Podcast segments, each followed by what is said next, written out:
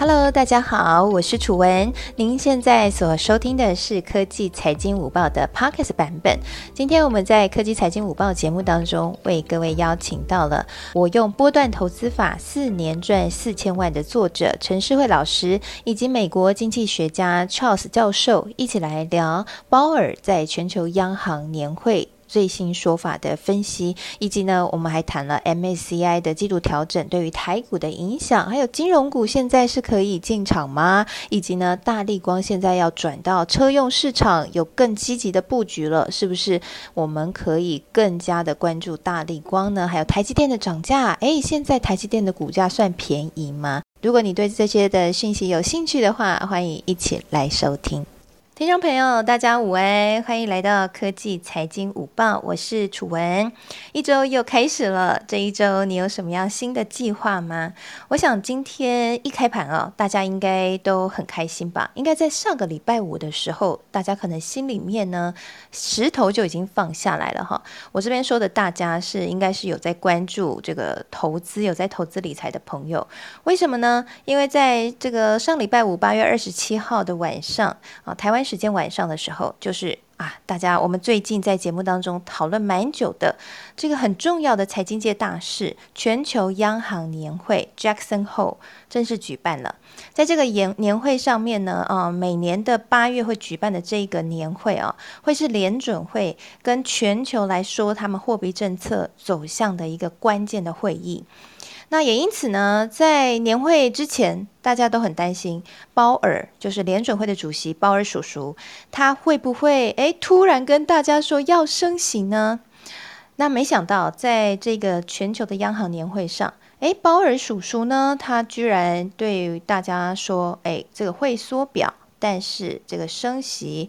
嗯，不会那么快，还会很遥远。那也因此呢，哎，大家看到这个美股呢，就表现得很开心啦。那今天呢，你看到台股、台北股市哈，台北股市也是放下了心中的一块石头。在现在的时间十二点零四分呢，台北股市目前是上涨了九十九点啊，目前是在一万七千两百九十九点。在今天呢，成交量很大的，包括了像是联电啊、星光金。哎，你看到这个成交量大哈，我很喜欢看成交量大的股票有哪些，因为你大概就知道现在市场的风向在哪里。那联电我们之前有聊过很多次了，因为之前有这个呃晶圆代工本来就蛮旺的嘛，其实台呃。世界先进已经涨一波了，那联电呢？现在也呃算是说股票也蛮热的啊。那另外呢，这金融股也动起来了。你看今天金光金、星光金的成交量就蛮大的。那另外还有航运，航运也是呃在今天表现还不错，像四维航呢也上涨了有超过五个 percent 呢。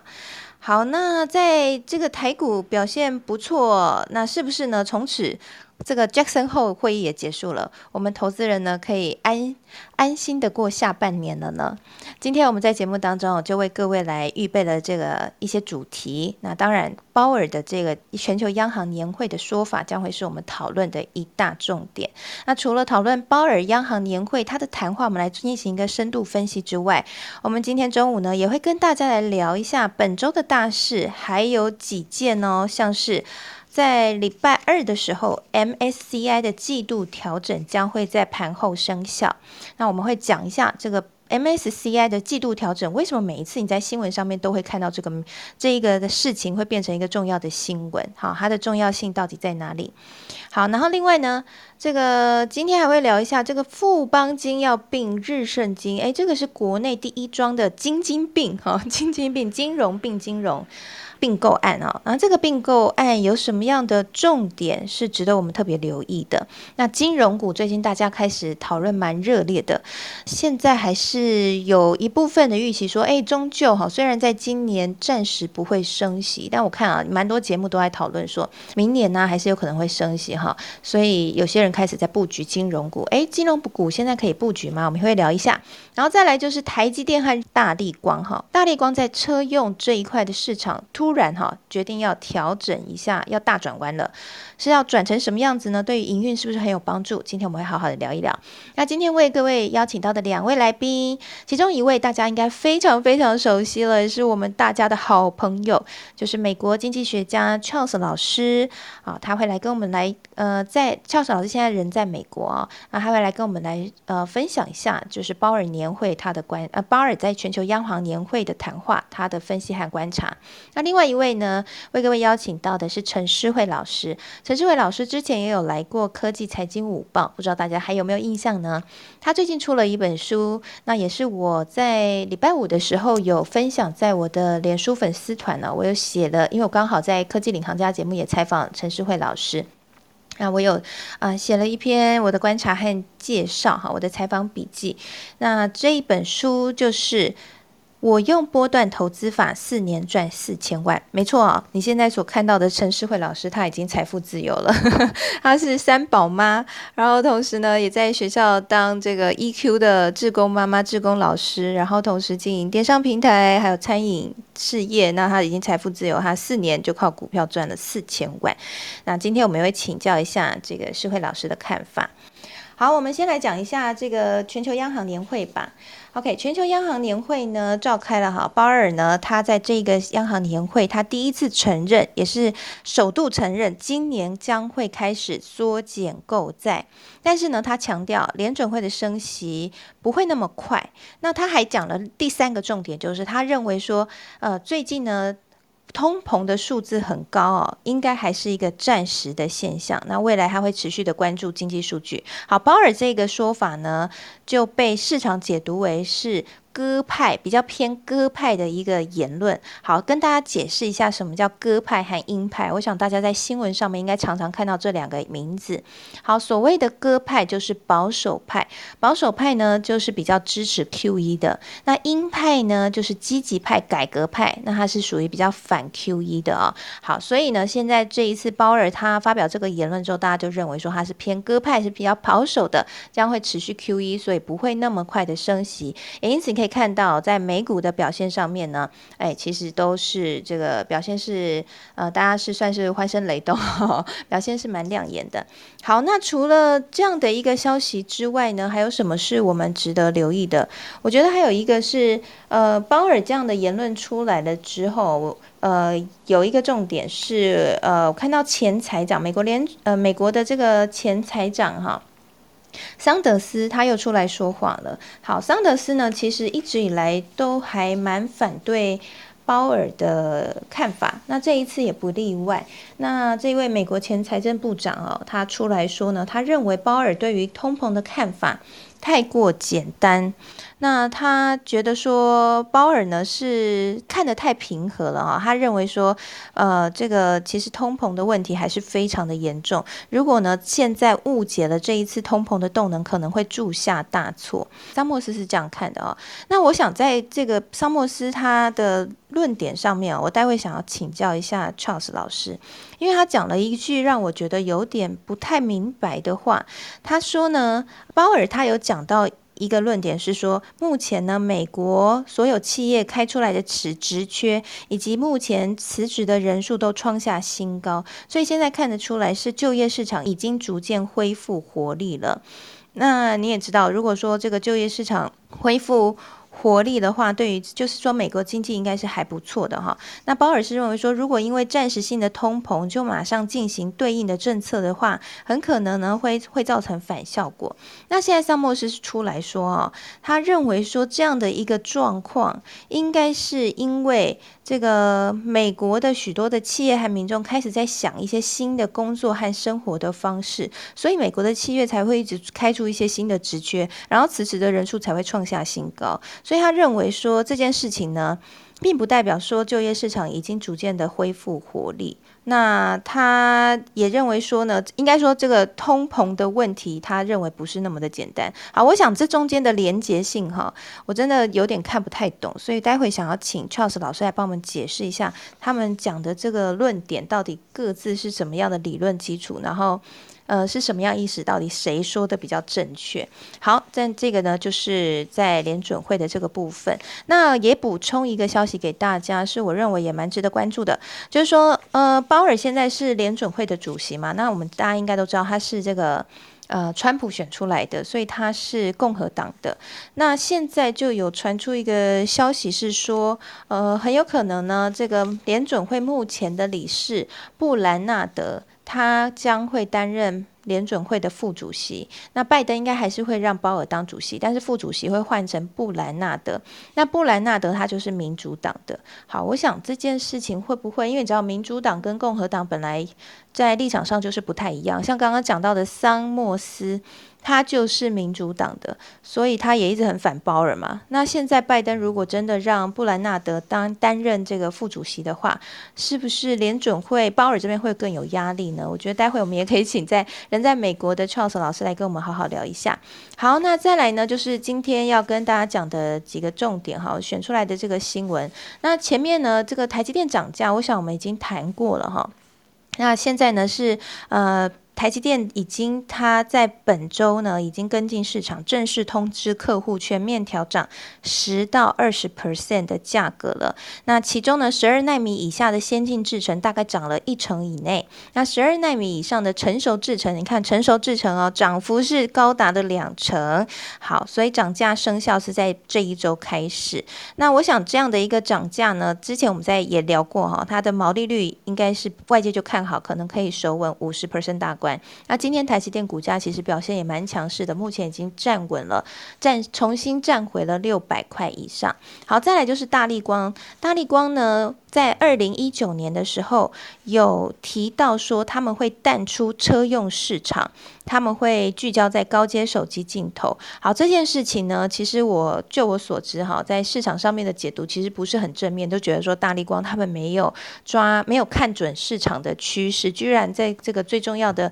车用市场上面，居然说要淡出。那其实大力光之前股价也有一些震荡。呃，林恩平在这个股东会上呢，他现在有最新的说法了，他说呢。由于车用的大客户的订单成长超于预期，所以他会成立大根光学。好，所以这件事的意思就是说，大力光未来将会诶大转向喽。原本二零一九年说要淡出车用市场，但是现在不会了，现在会在车用这一块呢会更大的。进行这个投资，而且他说，为了满足客户需求，预计下半年会进一步提升投资规模。好，所以大力光现在改头换面了吗？啊，已经终于回神了，要跟上我们跟上市场的脚步了吗？是不是会很不错呢？好，这一块我们待会也会请诗慧老师一起来跟我们分享聊一聊啊。好，然后再补充一个消息，就是国发会呢在礼拜五的时候会公布七月份的景气对策信号。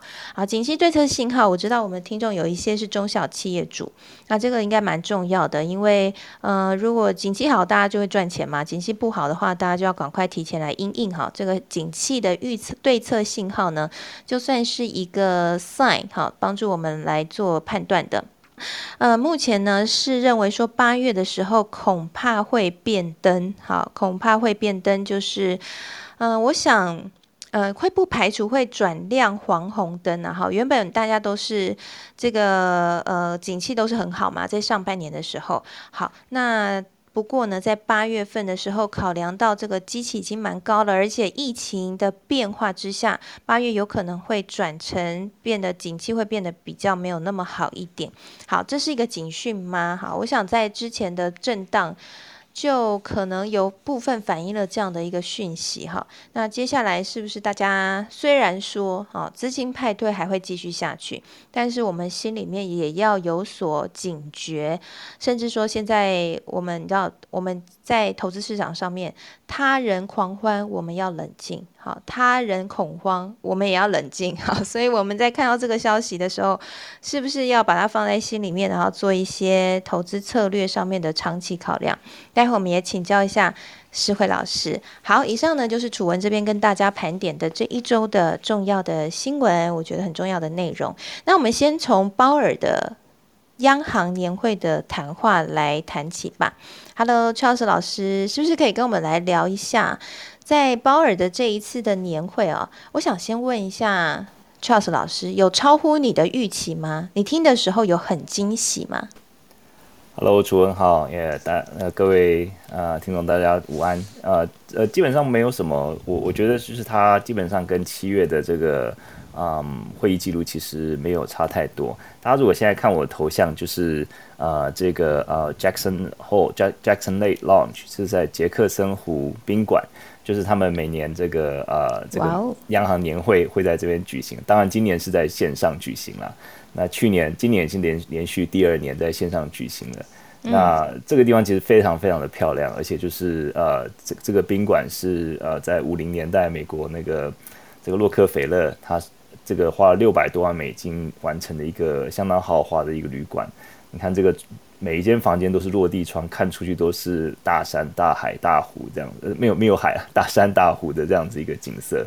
然后它这个就是很多的野外活动啊等等的。呀，那很可惜，今今年这些央行的这些，还有这些呃央行的这些总裁啊，然后他们都是呃，这只能用线上聚会这样子。啊，所以他们今天没有全部的人都到那边了，就是在礼拜五的时候。对，就是 就是线上，大家如果看那个影片的话，就是都是在线上的举行，然后一些经济学的教授啊，他们就是都是在线上呃 present 他们的这个报告，他们的一些研究的结果这样子。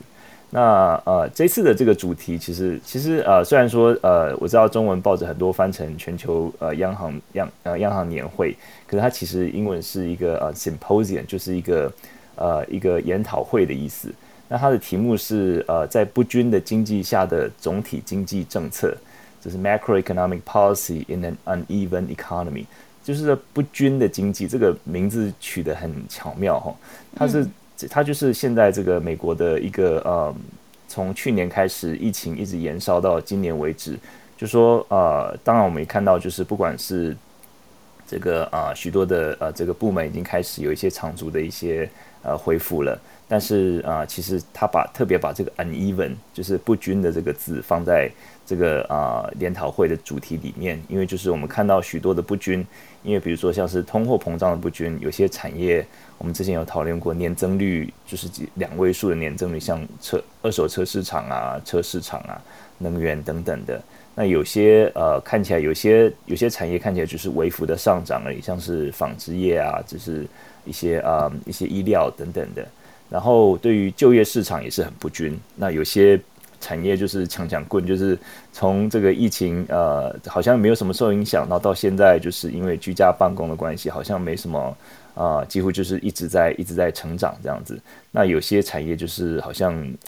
要死不活，就是好像也没有什么没有什么起呃回升的那个起色。然后另第三个不均就是可能全球面对疫情，就是经济复苏的一个不均，就说像有些国家现在还是在疫情的很很严重的这个呃影响之下，比如说像是有些国家的疫苗也不够，然后他们的经济也没有办法复苏，像印度啊这些国家等越南等等的，所以说就是他们这个你如果仔细看他的论文，其实有很多的针对这几个不均在呃在琢磨，就在这样子一个情况下，我们怎么样？来用呃，就是政府的一个角色来呃，来帮助这个经济恢复到呃原本的水准，所以这个是这一次的这个嗯论文这个谈研讨会的一个一个重点。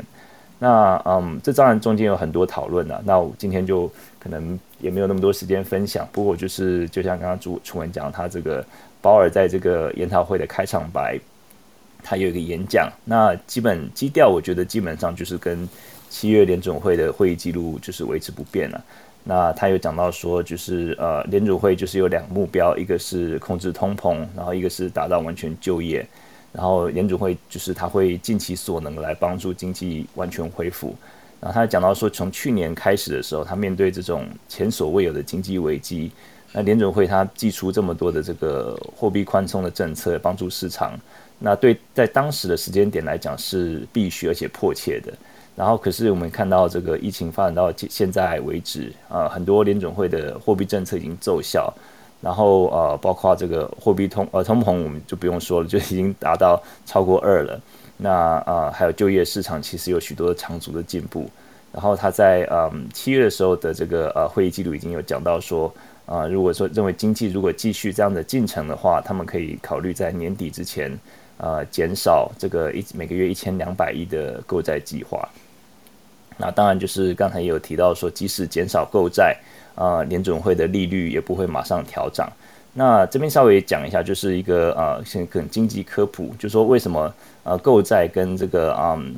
宽松的货币政策有关系，就是说在这个央行有很多货币政策嘛，那他们如果说他们购债就是购买这种政府公债的时候，他们就用美金去换这个公债，然后他们收购了这个公债，他们的资产就增加，可是然后市面上的美金就会增多。那市面上美金一增多，就表示这个这个利率，这个就是美金的价格就会下降，就说东这个这供给就供给量越来越足嘛，所以说这个利息下降就会让钱变得更便宜，就让不管是房屋借贷啊，或是说呃像是这个呃买车啊，就是车贷房贷都会变变比较容易，这样就是可以刺激经济这样子，所以说这个速度他们他们会购买这个呃公债的速度他们会慢慢减缓，然后。他也其实他也有讲到另外一点，就是说，即使说他们呃停止，就是慢慢停、慢慢减少，他即使说嗯这个慢慢减少，可是他是目前联储会手中所持有的这个债券，呃，跟这些资产也足够 足够支持经济。那我应该是上个礼拜有分享，就说现在这个联准会从疫情前的四，它的这个资产资产表大概有四兆美金的这个资产。现在已经跳到八兆多了，因为它就是每个月每个月这样子一个一个一个购债，对，然后他们就是就是他认为说这样子的也是足够支持经济了。那他当然也有讲到说，目前危机是一个 Delta 变种病毒的这个危机，那他目前还是保持谨慎的看法，毕竟这个危机也还没有完全解除，那前景也不是完全明朗。嗯，那我其实这样看完以后，我觉得就是。基本上，他一直在过去几个月，他一直在散布这个呃这个信息，就是说，呃，联准会会尽其所能的来帮助经济。然后，他这个英文就是有一个有一个有一个词，就是就是硬着陆，就是 hard landing，就是说，如果说你就是你一下子如果说就切断所有的呃这个购债，然后马上调升利息的话，你像就像把一台飞机引擎突然关掉，即使说是。即使说它可以这个勉强着陆好了，可是可能也是这个遍体鳞伤。他就是希望能够用一个软着陆的方式，就是说让帮助这个经济能够慢慢慢慢用自己的能力，然后然后帮助这个经济，然后在可以的情况下慢慢让它着陆，然后不要造成太大的这个震荡这样子。所以说可以看到，就是他们还是会愿意在呃很多的这种呃货币的政策上面愿意来呃观察市场情况啊来做调整，只是他们说。啊，就是他们认为说，目前的成长的已经达到一个阶段，就是他们可以来考虑慢慢缩减购债的计划。嗯，谢谢老师刚刚精彩的帮我们巨细靡遗的讲解这个全球央行年会上面鲍尔他讲的话啊。我自己想要问一个金融的小问题，我想可能有一些听众朋友也有可能有这样的疑问，就是我们常常说联准会在印钞票嘛，那所以它现在它分成两个两个。两个 part，一个是缩表哈，就是缩减购债的规模，然后另外一个就是升息，所以这两个部分应该反过来这样讲，就是说联准会增加购债跟降息这两件事情都算是印钞票救经济的手段吗？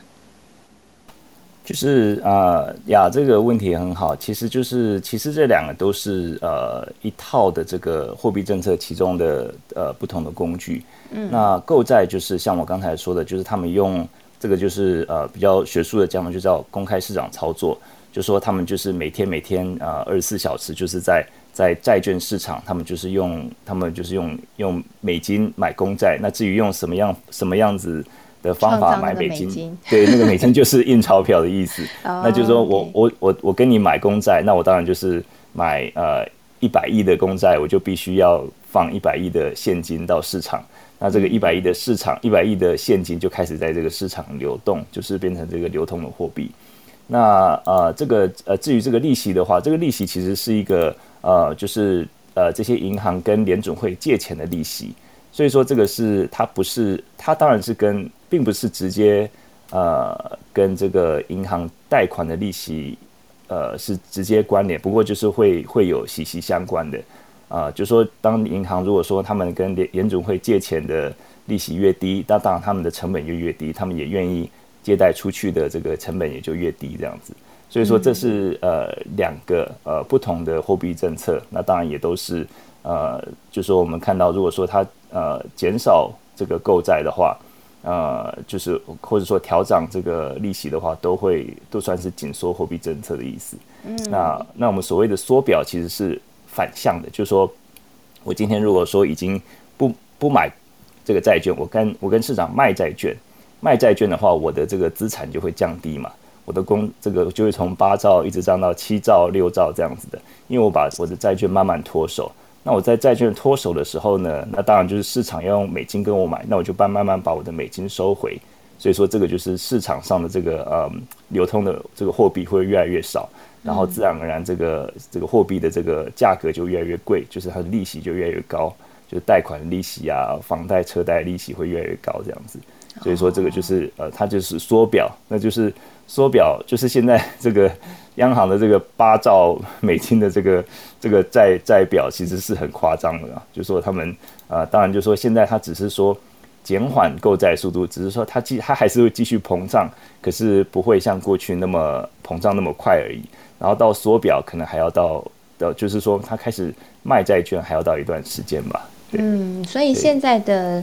阶段是来到说它减少购债，所以意思就是它减少印美金到市面上的速度，它减少一美金的数量，但是它还在印，就还是在印。对，那就像我回到我刚才说，他们就是希望能够啊用一个软着陆的方式。那我们看到它上礼拜五，其实它这个信息放出来，其实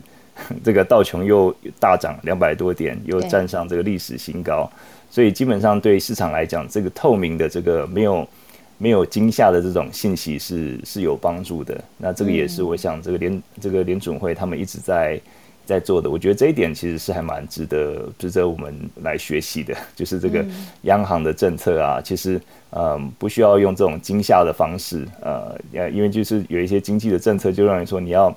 你要让这个市场没有预期的时候，才能达到这个政策的这个结果。呀，可是我们现在看到说，其实你在一个透明的一个一个公开的这个政策的嗯进程的下面，可能会让市场更容易来慢慢的接受这样子一个呃一个政策的结果。嗯，所以相较于韩国央行的动作，就 是联准会可能比较没有那么惊吓，因为我想应该不少人都被韩国央行突然说要升息吓了一大跳。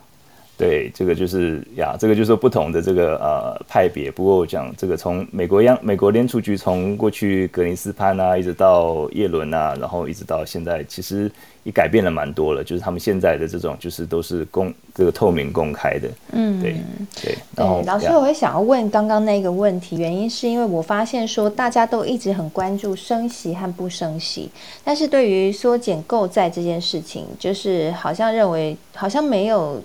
感觉像升息那么的恐怖，但刚刚听老师解释完，其实也大家应该也明白了，就是说缩减购债的话，它其实也是把钱整个从市场收回来的一个方式。不过目前联准会。目前的做法就是鲍尔在全球央行年会上面说法是，目前还是继续的印钞票到市场上，只是没有印的那么多，所以股市奔腾也是很合理的啦哈，因为钱还是不断的进来哈。那老师，嗯，我想请教一下，就是刚刚我们有提到说，美国财政部长桑莫斯他又重话批评鲍尔了，然后我觉得就像我刚刚讲的，我一直看不太懂他们两个吵的点。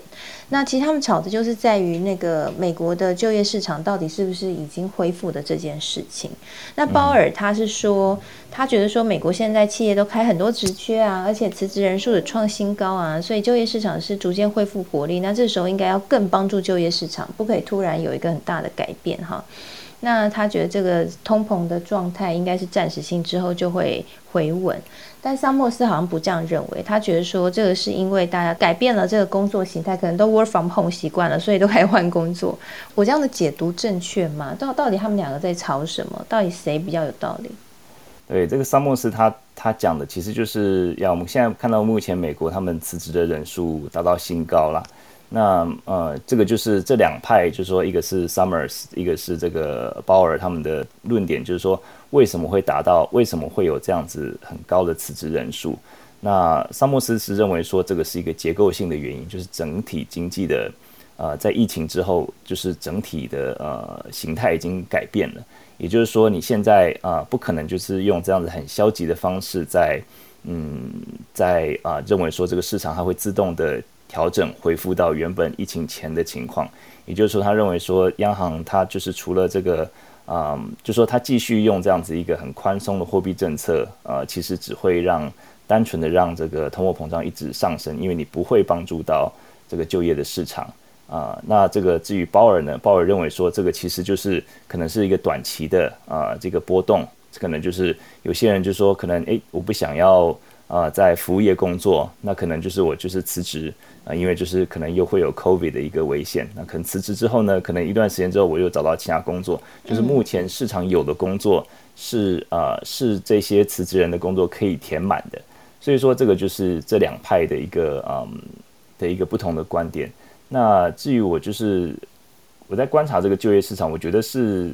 其实都这两个讲这个人讲这其实都有道理，因为我们同时也是看到。我们看到，就是说，呃，这个疫情之后，的确很多这种服务业的，嗯，这些啊员工，他们就是认认为说，因为服务业的风险比较高，他们就是可能就是干脆就不愿意工作了。可是呢，这是另外一方面，就是说，这些服务业的人，他们通常都是他们的这个呃，因为都是比较像入街的这个入门的这种工作嘛。那他们能够找到的工作，其实也是其他的服务业，或是说，呃，他们找到找了几个月之后，发现说，哎，自己好像还是只能在服务业工作。所以说，在这个时间长时间轴拖久了之后，他们还是会慢慢慢的恢复。所以说，我觉得整个就业市场其实是在他们两个这派 两个讲的讲法的中间吧。就说我们两种两种的情况看到的都有。那我觉得说，现在目前的这个，嗯，我是还蛮同意现在的这个央行他们的。的做法，就是说他们不但是嗯，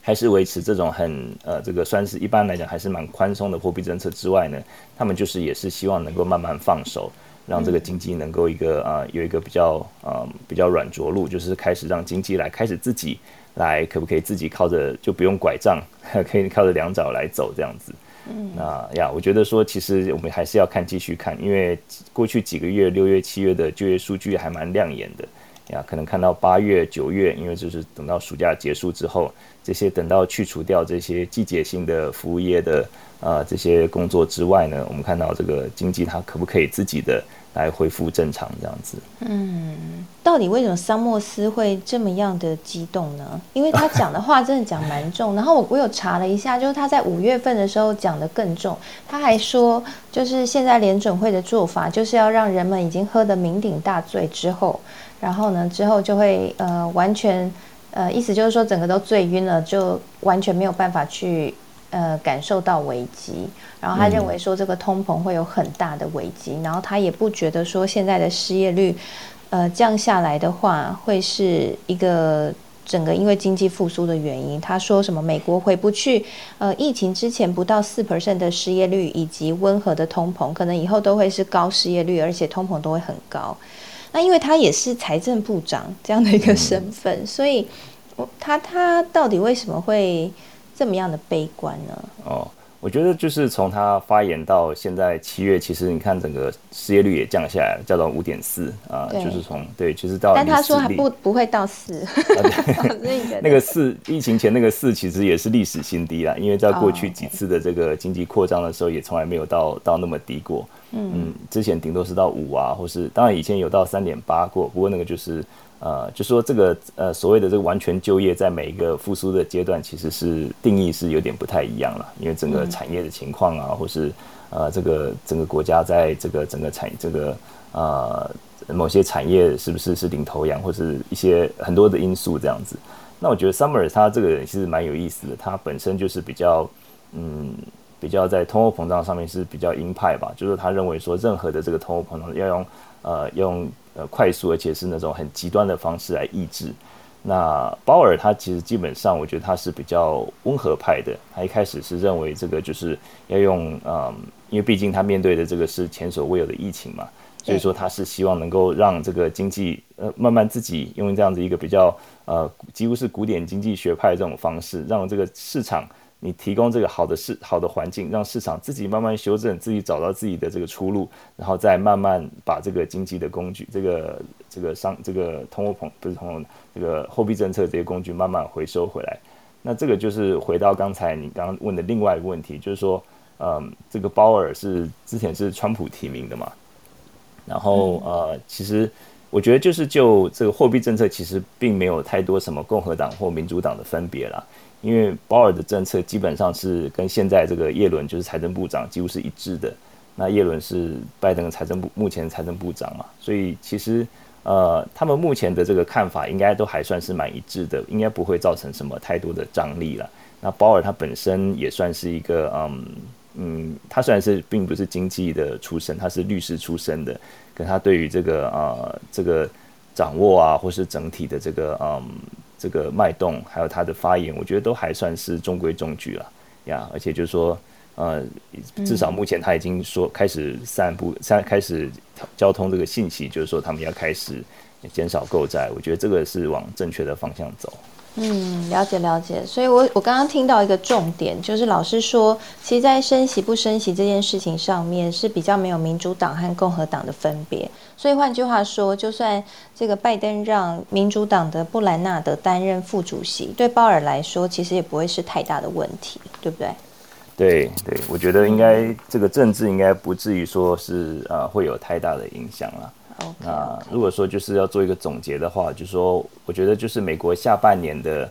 如果说它就是在接下来就是开始嗯开始减少购债规模的话，那那或许这个嗯整个殖利率我们看到它就会慢慢的慢慢的上涨，因为就是你你。你减少购债，整个购债等于购债，这个债券就变得比较便宜嘛，然后这个利率就会上涨。那上涨的话，就说可能也会呃，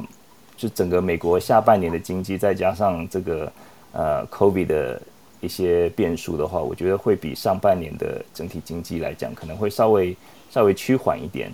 呀，可能也一方面也是呃，这个联准会它开始这样慢慢的收回这个呃宽松货货币政策的原因。另一方面，可能也是有一些这个 Delta 的一些因素，所以下半年或许第三、第四季或许没有不会有像第一、第二季这样子一个呃表现这么亮眼。不过我们就是继续继续来看吧。嗯，了解了解，谢谢老师的分享，超级精彩的。好，我刚刚还听到 Charles 老师讲了一个重点哦，就是呢，呃，当联准会缩减这个购债的规模之后呢，因为债券呢，呃。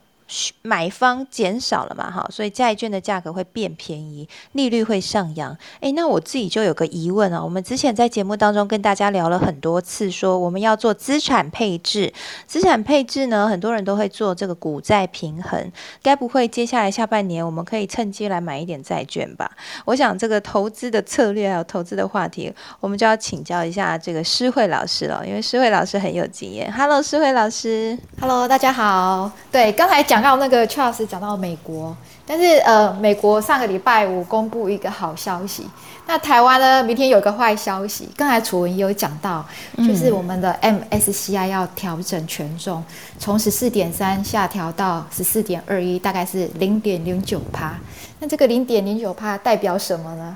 代表明天大概会有六十亿的台币出去了，就是有六六十亿的台币可能外资会撤走。那这一次的调整里面呢？呃，就是把那个富邦美加进来，富邦美就是 Momo，大家都喜欢在那个东升新闻台的 Momo 上购物，然后会把台气呢剔除掉，所以通常哈，每次有 MSCI 调整的事情发生的时候呢，呃，明天台股可能会有一大盘，有一个盘可能是在每一天的最后一盘会有一个很大的卖压出去，这样，所以明天台股可能会很有一点小紧张，这样。不知道，就是呃，有一点下雨，但是因为台湾的经济状况真的很好，其实大家也不用太害怕哈。那为什么这次 MSCI 第七次的调降了台股呢？因为他把这个钱有零点四一 percent，他调降台股零点零九 percent，其实调降最多的是韩国。刚才楚文有提到，韩国突然说要升息，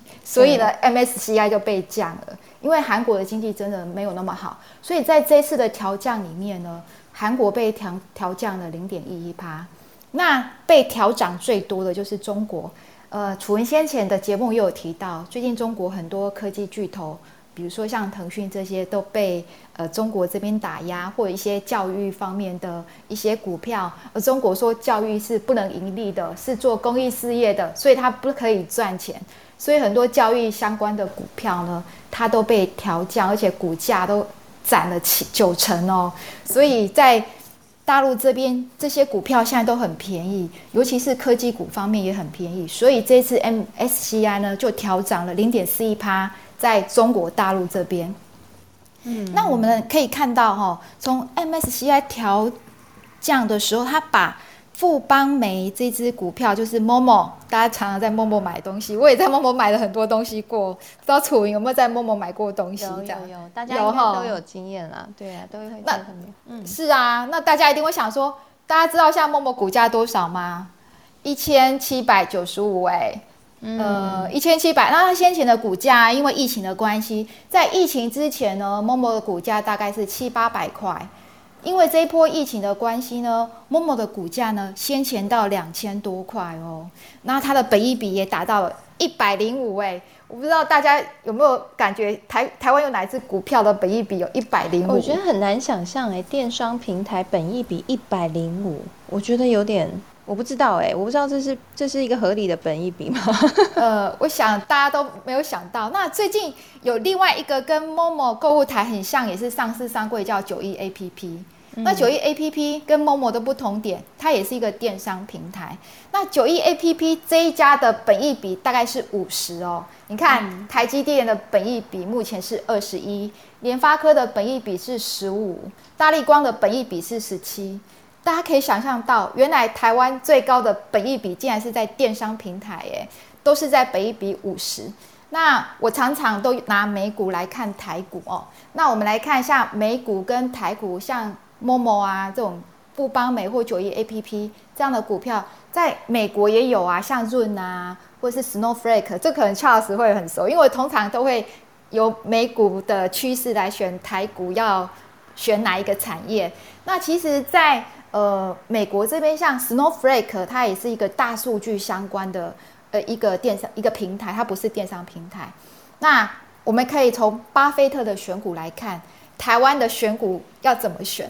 你们知道吗？巴菲特哦，在 Snowflake 它上市柜之前，它是属于一个企业的储存云端的一个平台，类似的，可以帮大家做大数据分析。它在去年的九月份上市柜，那巴菲特哦，竟然买了它七点三亿。在它 IPO 之前，巴菲特说：“我五十四年来从来都没有买过科技股的 IPO 股票。”这一次我我为 Snowflake 破戒了，他买了那时候他买了七点三亿，那 Snowflake 上市上柜之后，它大概是两百四十五块美金，很恐怖哎，一个而且他没有赚钱哦，他赚的真的很少，没什么赚钱，他就可以两百四十五块美金，巴菲特他的七点三亿就直接变成了目前大概我算他的股价，他的七点三亿大概是变成十八亿了，哇，很恐怖。那 Snowflake 它本身的本益比呢，大概呢就是。应应该是几百吧，因为它没有没有什么赚钱。另外，所以巴菲特他只有买两只两只科技股，一个就是 Apple 哦，Apple 的话他买了四十趴他的那个基金公司，然后再还有一个就是呃 Snowflake，美国的有一家叫润润，我相信大家都很熟，润就是可以呃视讯会议呀，它的本益比就是一百，就跟陌陌差不多。大家可能会想，一下台湾有两个比较新贵的 PC Home 跟雅虎这些。是比较可能是我这个年代大家都用 PC Home 雅虎在买，那现在比较新的，大家除了 Momo 以外，一个九一 APP，那九一 APP 它的股价目前呢是两百四十五，那它上市贵的时候是在五月二十五号上市哈，我只是跟大家介绍一些可能大家比较没有听过，那可能大家觉得对九一 APP 好陌生，它到底是什么？其实九一 APP 就是说。现在很多人在做电商，可是如果我自己做电商的话，会觉得要花很多钱。那九亿 A P P 呢，就是为大家设计，就是说可以做个人品牌电商。那像全联啊，你看我讲到全联，大家就很有 feel 了，或者是屈臣氏啊，或者是那个全家便利商店，还有很多美妆的啊，或者是食物的很大很大最大的平台的品牌呢，它的后台其实都是九亿 A P P。那这些只要台湾现在自己想做品牌的，我有后面有九亿 A P P，我只要跟他签一个三年五年，他是收我很少的钱，他会帮我把金流跟那个物流呢都做好，我只要在上面布置就好。那他就每个月呢跟我收大概十趴。目前因为我自己也有在九亿 A P P 上上架我自己的产品哈，他大概会每个月就是每一个交易会收一个十趴大概十 percent。那十 percent 里面呢，其实有含了一些像刷卡、信用卡费用啊这些。所以你可以看，那为什么台湾就只有一家九一 A P P 在做这个，还有另外一家，呃，可是是别的国家的。所以，但是你们知道吗？九一 A P P，大家猜猜看，它今年的获利有有多少？它去年的获利大概是呃一块一块台币，一块一点五块台币，E P S 嘛，哈，对，E P S 一点五而已哦。那它今年预估大概，我觉得大概我我刚才也算了一下。呃，它今年大概是去年成长了百分之六十 percent 的获利，所以今年大概预估是三点八到四块。可是你看它的股价现在是两百四十五块，然后它前一阵子哦，它的本益比就跟富邦美一样，跟某某一样是一百块，因为那时候它股价涨到四百二十五块，最近就跌回来了。所以你可以看到疫情带动整个平台这个科技的产业是不同的，所以现在电商是起来了这样子。嗯，哇，所以电商有一百多倍的本益比，可能也是一个目前在疫情之下的一个现象或者是趋势，我们大家要习惯哈，是吗？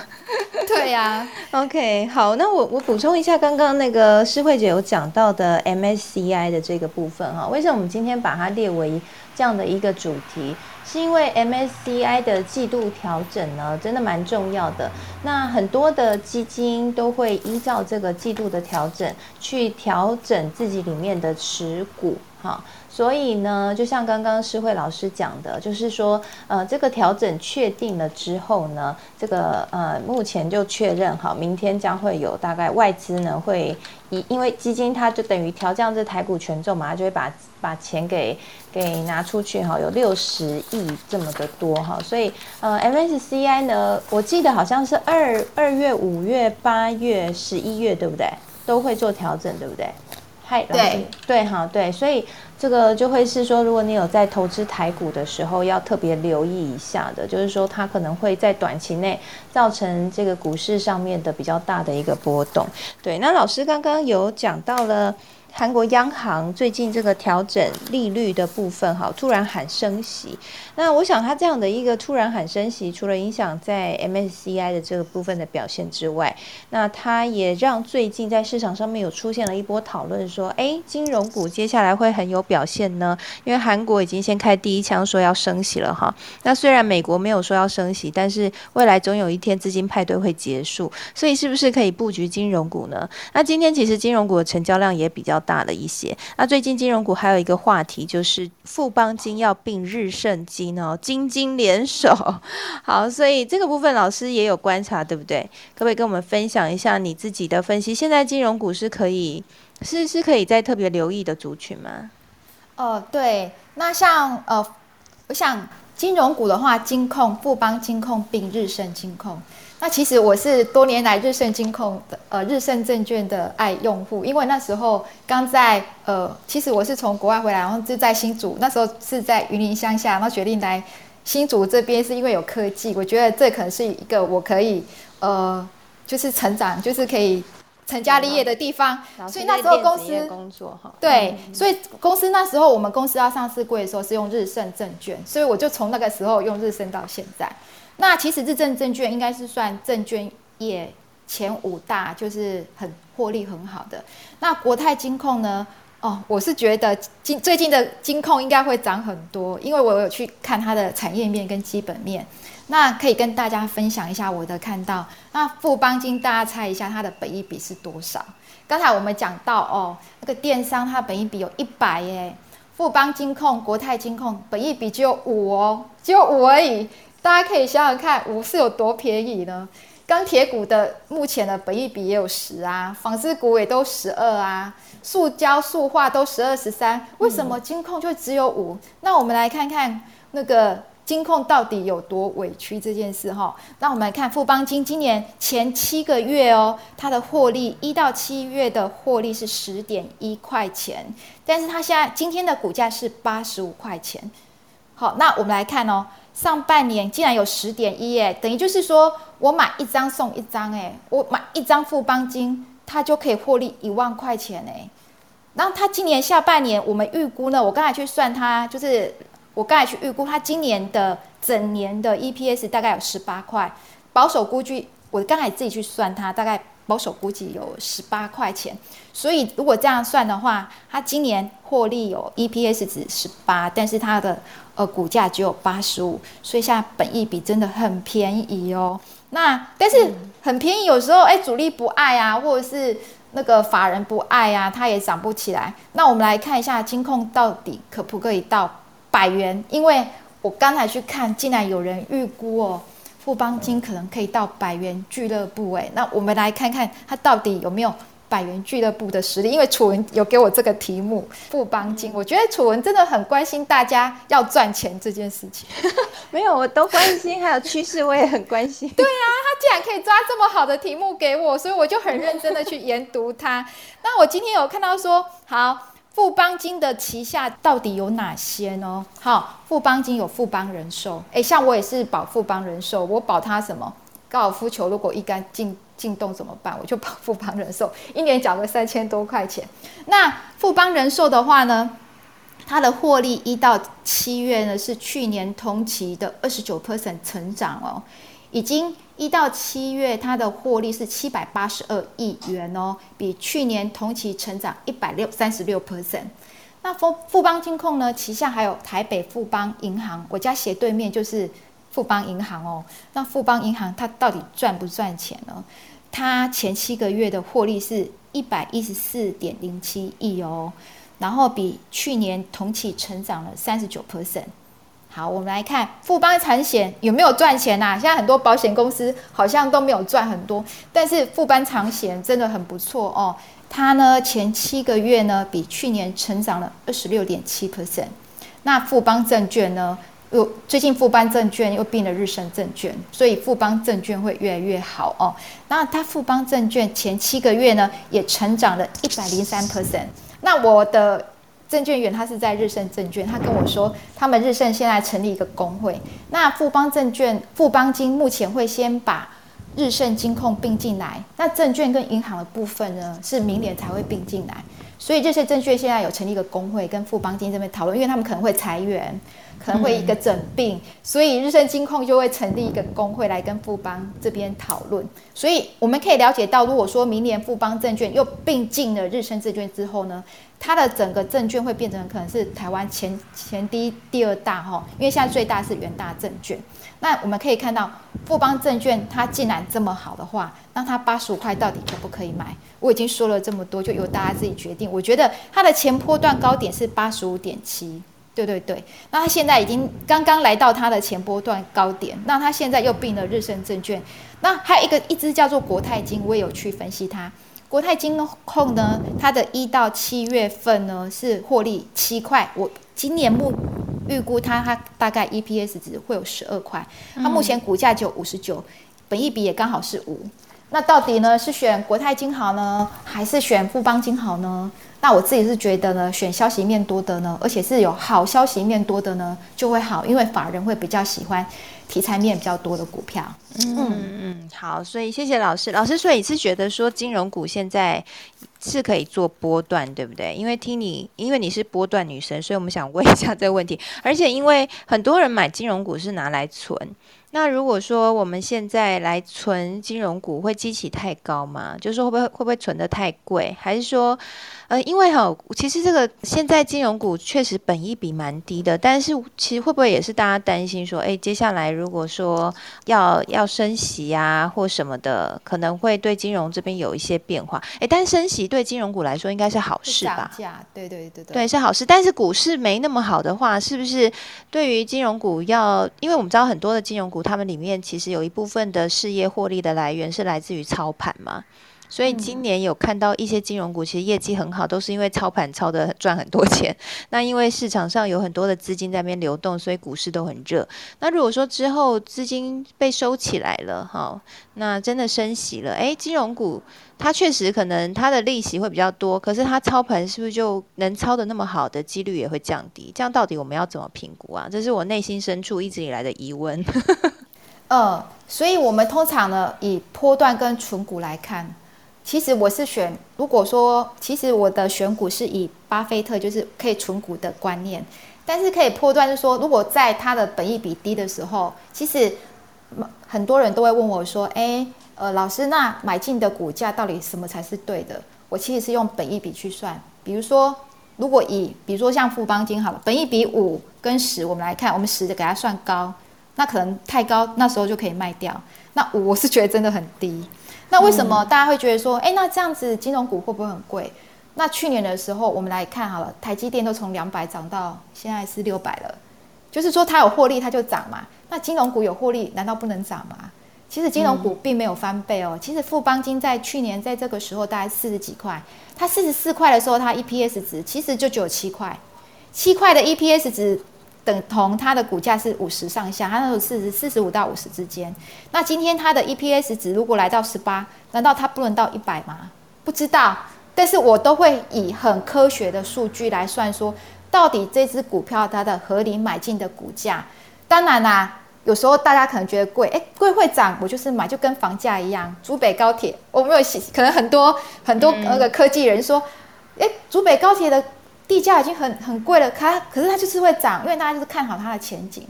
其实啊，金融股从来没有这么被看好过。可是疫情的关系，我们可以知道稳健的金融股，它真的在疫情的大大的这样摧残之下，它还可以活得好，表示台湾的金融的体系真的是很好。那我们以来看富邦金的话，它在疫情之后，它可以恢复的更快，而且它的获利还比以前更好三倍。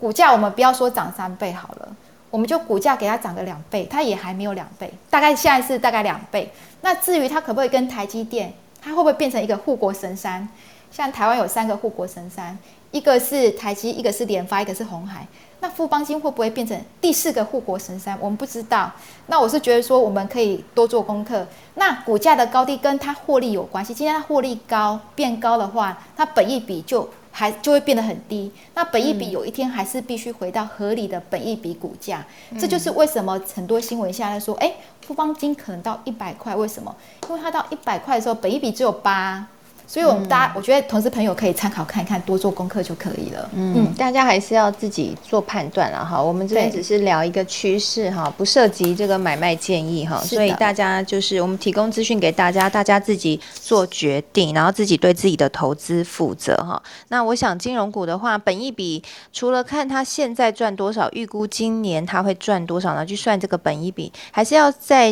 多做一个预估，就是它明年大概可以赚多少哈？如果你能够。也预估的出来，然后看好它的本一比还是会持续向上的话，可能买起来也会比较安心啦。我想这一点也是蛮重要的。好，今天呢，这个诗慧老师为我们预备非常非常多的内容哦。那这个好像有点聊不完，因为现在已经一点了。那诗慧老师有准备像大力光跟台积电的部分，对不对？那我们是不是可以请诗慧老师帮我们最后的时候再帮我们提点一下？因为刚好诗慧老师也是电子产业出来，所以非常擅长。在科技股这边的观察，那帮我们讲一下。我想大力光哈也是蛮多的投资朋友很喜欢、很关注的股票。那之前让大家很失望是他没有要做车用，那要淡出车用电子。那现在又说，哎，要改头换面了。那所以现在老师怎么评估这个消息？那大力光它要变有一个大根光光电，这是大字，大力跟大根。所以呢，这是布局车用。其实我们还是要回归到基本面。我会去看说，其实我们来比一下大力光跟它的好同业哈，玉金光。其实大力光今年的获利跟营业额很不好。我一定，我还我们还是要很理性。当然，它要有大跟光电，它有车用布局是算利多消息。但是这个利多它不可能立刻发酵。我们只能说，哎，他有一个很好的客人，那他因为投资大跟光电，所以会更好。但他今年他的营收哈减少十五趴，然后呢，他的获利也减减少了六趴，所以呢，他今年上半年呢，呃，六十一点六九的 EPS，那我预估他今年大概就是百元，因为他今年获利去年大概有一百八十二，今年大概就是会减少三成。我预估啦，就是以他的营业额跟获利来看，那我们来看，呃，玉金光好了，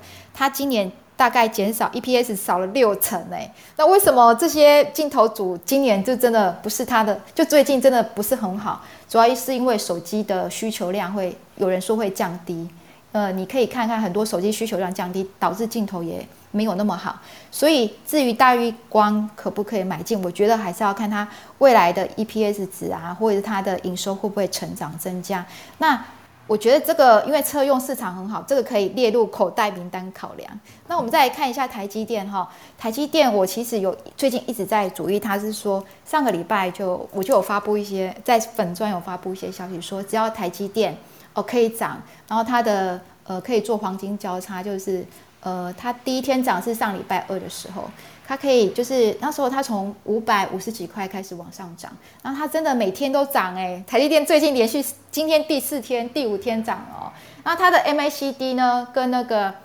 呃均线呢，跟 k d 值都已经黄金交叉，日日线跟周线哦。那其实这是非常好。那目前的台积电呢，它到底合理股价是多少？我觉得很多听众朋友可能想知道。那我来分分享我今天。的分析哈，像台积电的本益比是二十一，那它今年的预估它的 EPS 值是二十三点八到二十四之间。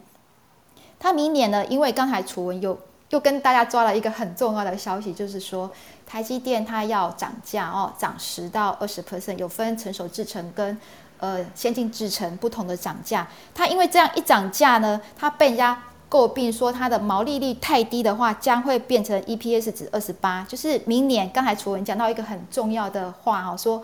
股价是跟着明年的获利。如果大家可以知道明年台积电的，刚才楚文的意思是说，如果大家可以知道明年台积电的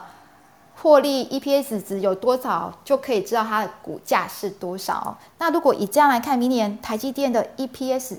刚刚呢，我看法人预估是二十八，那它现在呢是二十一，那我们来二十八乘以二十一。我现在跟大家讲的就是我们平常在算怎么买进股票的秘诀，就是二十八乘以二十一。如果二十八乘以二十一的话呢，表示说它的股价到六百上下是很 OK，就一般的。那其实我去看整个外资法人给台积电合理的股价是二十七。但是我觉得二十七的话呢，如果以二十八乘以二十七来看的话，台积电的股价有可能有可能上到七百五。很多法人说一千啊，我觉得一千是真的比较夸张，所以我们可以预估啦，大概明年台积电有可能哦，我觉得它这一波有可能涨到六百五十，因为它的毛利率变高嘛。那如果它目前股价是六百到六百五，六百五我是觉得。就是六百到六百五是就是一般呐，但是到七百的话，就是再就变高了。所以如果大家现在呃，其实每一次台积电最近有五次，每一次股价到五百六、五百五的时候，它都会再涨到六百二，已经连续五次了。就是如果其实我觉得大家如果很保守的投资者，可以只投资，可以只看台积电，其实一年的获利就做波段就会很高。嗯，这是我的心得。其实。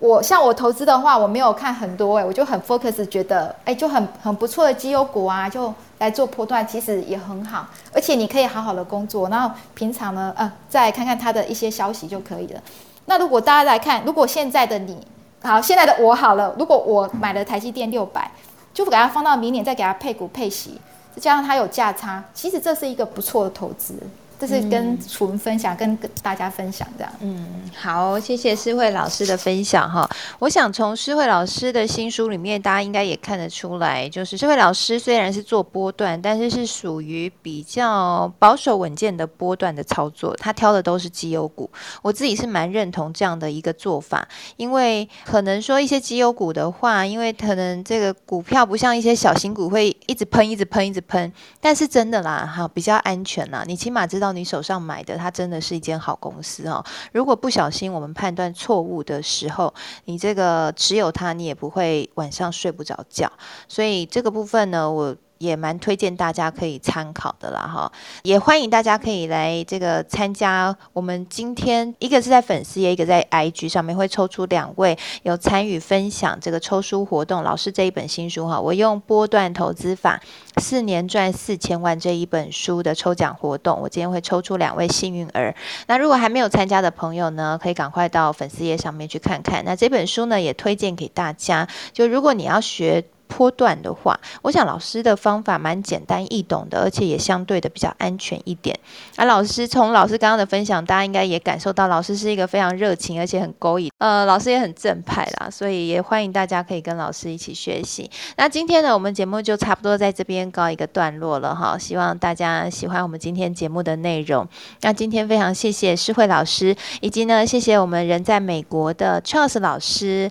来跟我们一起呃分享，就是。在现在财经科技市场上面的一些很重要的事件的一些变化啊，然后还有一些分析。我今天收获的非常的多，希望你们也喜欢，然后也有所收获。那也期待大家呢可以跟我们更多交流分享，加入到我们的脸书社团，搜寻科技财经五报俱乐部。那今天伟霆在哈，所以我也很期待伟霆的笔记。那伟霆呢，也都会把他记得精彩的笔记在社团里面非常不藏私的跟大家分享哈。在这边也谢谢伟霆。所以如果你想要看笔记，你想要听音频，那你可以加入社团，很方便，你可以去掌握节目的消息。同时呢，我也在社团刚刚已经抛出了，就是本周的节目预告。节目菜单都已经帮大家排好喽，所以呢，大家也可以在里面一手掌握所有的消息。那也邀请大家，或者是你也可以上到 Apple Podcast 去订阅我们科技财经五报，那你就可以随选随听我们所有节目的内容了。好，如果你有任何的建议，或者是你有想想要问的，或者是你希望我们在节目里面谈哪些内容是你特别有兴趣的，